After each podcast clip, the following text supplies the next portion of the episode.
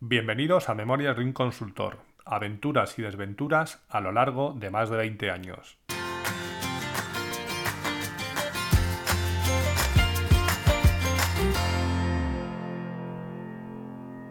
Hola, buenos días, buenas tardes o buenas noches y bienvenidos al episodio 19 de Memorias de un Consultor.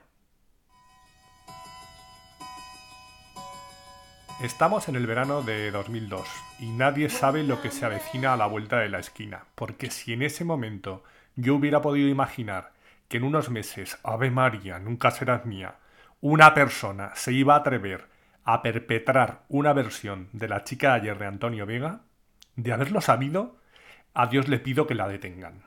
Y más sabiendo que esa persona iba a ser Enrique Iglesias.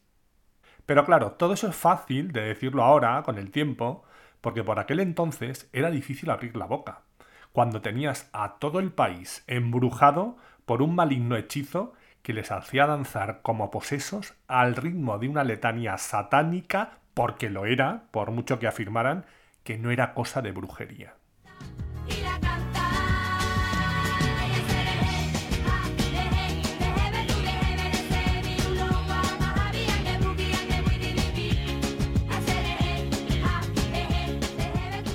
Así que ahí teníamos a las Ketchup, las majestades satánicas hispanas de aquel verano.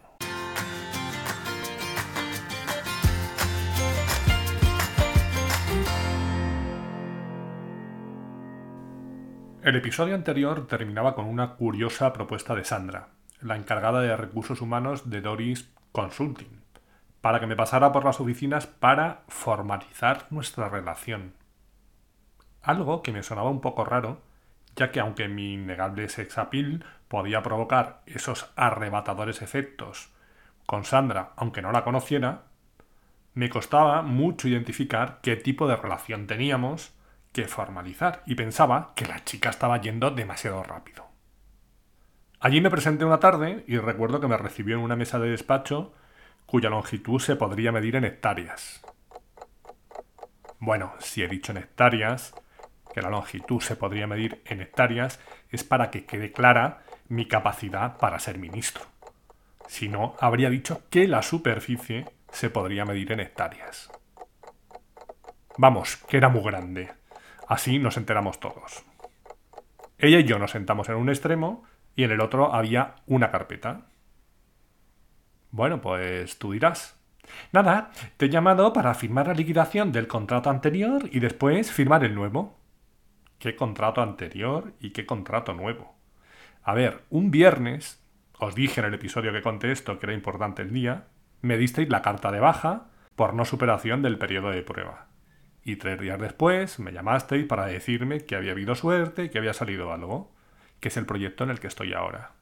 Ya, pero es que es mejor que liquidemos el contrato anterior y firmemos el nuevo. ¿El nuevo es aquello que está en esa carpeta que se ve allá lejos en el horizonte? Sí. Bueno, pues vea por él. Si quieres te pido un taxi, me lo leo y ya vemos qué firmo y qué no firmo. No, no, es mejor que no mezclemos. Cerramos este y después vamos a por aquel que está allí. Que yo pensé que lo mismo, para llegar hasta donde estaba el otro, lo mismo hay que hacer noche a mitad de camino. Pero bueno.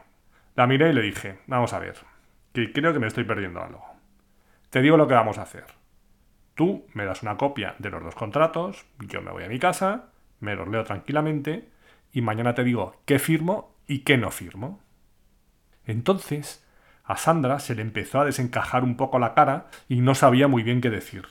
Así que decidió abandonar la sala y dejándome allí esperando a que apareciera con la única persona que podía salvar esa situación. Sí, era él. No podía ser otro el gran Raúl Arrocet.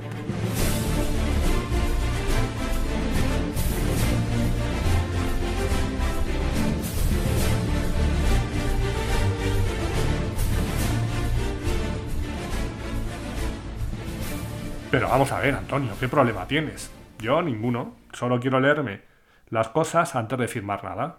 Está bien, aquí tienes los dos contratos. Como puedes ver, son iguales. Sí, son casi iguales. Solo hay un pequeño matiz, donde pone o ponía indefinido, ahora pone temporal. Con que corrijáis ese pequeño matiz, yo lo firmo con las mismas cláusulas y sabiendo que no voy a llegar a cumplir los seis meses y más que probablemente cuando pase el periodo actual, cuando termine el proyecto en el que estoy, pues me da que no voy a superar el periodo de prueba. Eso da igual, pero por principios no te voy a firmar esto. Si has cambiado esa palabra, no te la voy a firmar. Además, ¿por qué hay que firmar uno nuevo? El primero debería estar vigente. No, porque tramitamos tu baja en la seguridad social.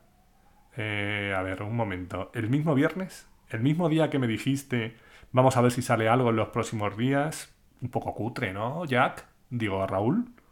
Y claro, ahora no podemos dar de alta a otro indefinido a una persona que acabamos de decir que no ha superado el periodo de prueba. No es legal. A ver, a ver, a ver, a ver. What the fuck? Que te tengo que recordar que yo dentro de SAP los temas que llevo son de recursos humanos. Y me estás diciendo que eso no es legal. Bueno, primero, me quieres hacer creer que no se puede dar marcha atrás la baja del contrato inicial. Claro que en la Seguridad Social y en el INEM habrán estado trabajando todo el fin de semana para tramitar mi expediente, ¿no? Es que no voy a entrar ni a discutirlo. Pero supongamos que así fuera. Tienes un problema, ya que yo no te voy a firmar nada distinto a lo que firmé en su momento. Y por supuesto, no te voy a pedir que cometas una ilegalidad. Así que tendré que dejar el proyecto. Y cuidadito con lo que dices, porque mañana iría a hablar con la gente de Trigémino para dejarles claro que si me voy es por motivos externos a mi voluntad.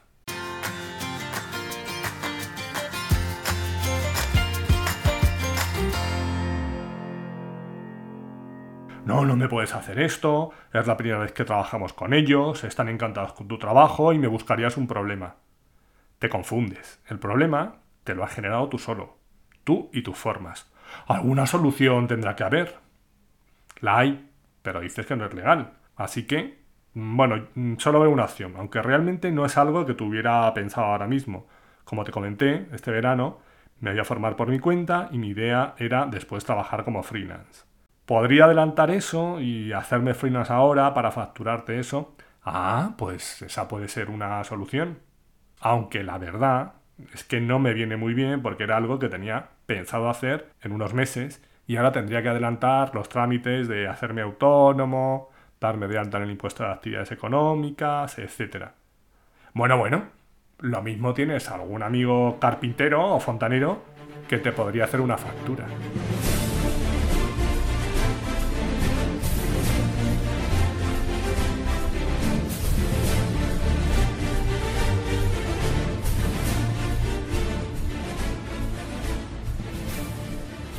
Pero vamos a ver, tú no te enteras de nada. ¿No te has dado cuenta de que paso de pirateos? ¿En serio? Hombre, yo lo decía por ahorrarte. Mira, mejor cállate, de verdad. Vale, pero ¿qué tarifa me aplicarías? No recuerdo exactamente, pero creo que le dije 400 euros al día o algo así. Y él me dijo, imposible, no me queda margen. Y le dije, bueno, tienes dos opciones. No ganar dinero y conservar el cliente o perder las dos cosas.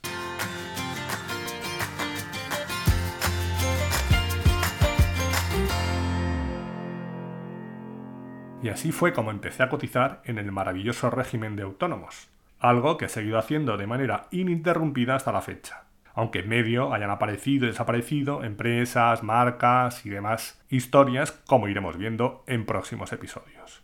Así que seguí trabajando en el proyecto y de hecho luego se planteó una pequeña ampliación en la que Manolo y Benito, mis compañeros de Trigémino, como sabían que me había hecho freelance, me plantearon la posibilidad de trabajar directamente para su empresa. Y yo le dije que no, que si había llegado a ellos a través de Doris Consulting, para todo lo que tuviera que ver con ese proyecto, lo haría siempre a través suyo. Lo mejor de todo es que cuando hablé con Raúl para comentarle lo de esta posible ampliación, me contestó y se quedó tan ancho que poca profesionalidad. ¿En serio? Siempre pensé que ese hombre tenía un problema. Algo que se reafirmó unos años más tarde, cuando nos encontramos un día por la calle y me dijo que había montado algo y que había pensado en llamarme y ver si podíamos colaborar. Básicamente os traduzco. Habían pasado unos años, ya debía ser conocido por sus hazañas, y eso le había llevado a cambiar de aires, incluso a desprenderse de su característico mostacho.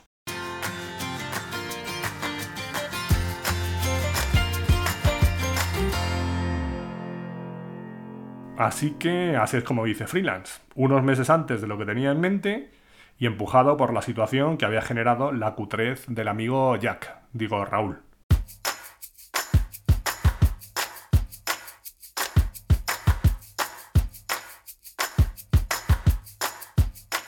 Cosas que aprendí de todo esto. 1. Si alguien va por la vida con un garfio, un parche en el ojo y una pata de palo, hay muchas posibilidades de que sea un pirata. 2. No firmes nada sin haberlo leído. Y 3. Sé legal, incluso con los piratas si no quieres ser uno de ellos. Y hasta aquí hemos llegado el día de hoy. Ya sabéis que podéis encontrar un nuevo episodio el próximo miércoles a eso de las 8 de la mañana, hora de la España peninsular, una hora menos en Canarias. Aunque después cada uno lo escucharéis cuando os dé la gana, como no puede ser de otra forma. Podéis encontrar información del podcast en la página memoriasdeunconsultor.com, donde estaré encantado de recibir vuestros comentarios, y también en muchas de las plataformas tipo Spotify, iVoox, Apple, etc.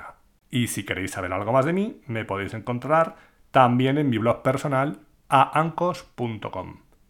Gracias por haber llegado hasta aquí y os espero en el próximo episodio. Adiós.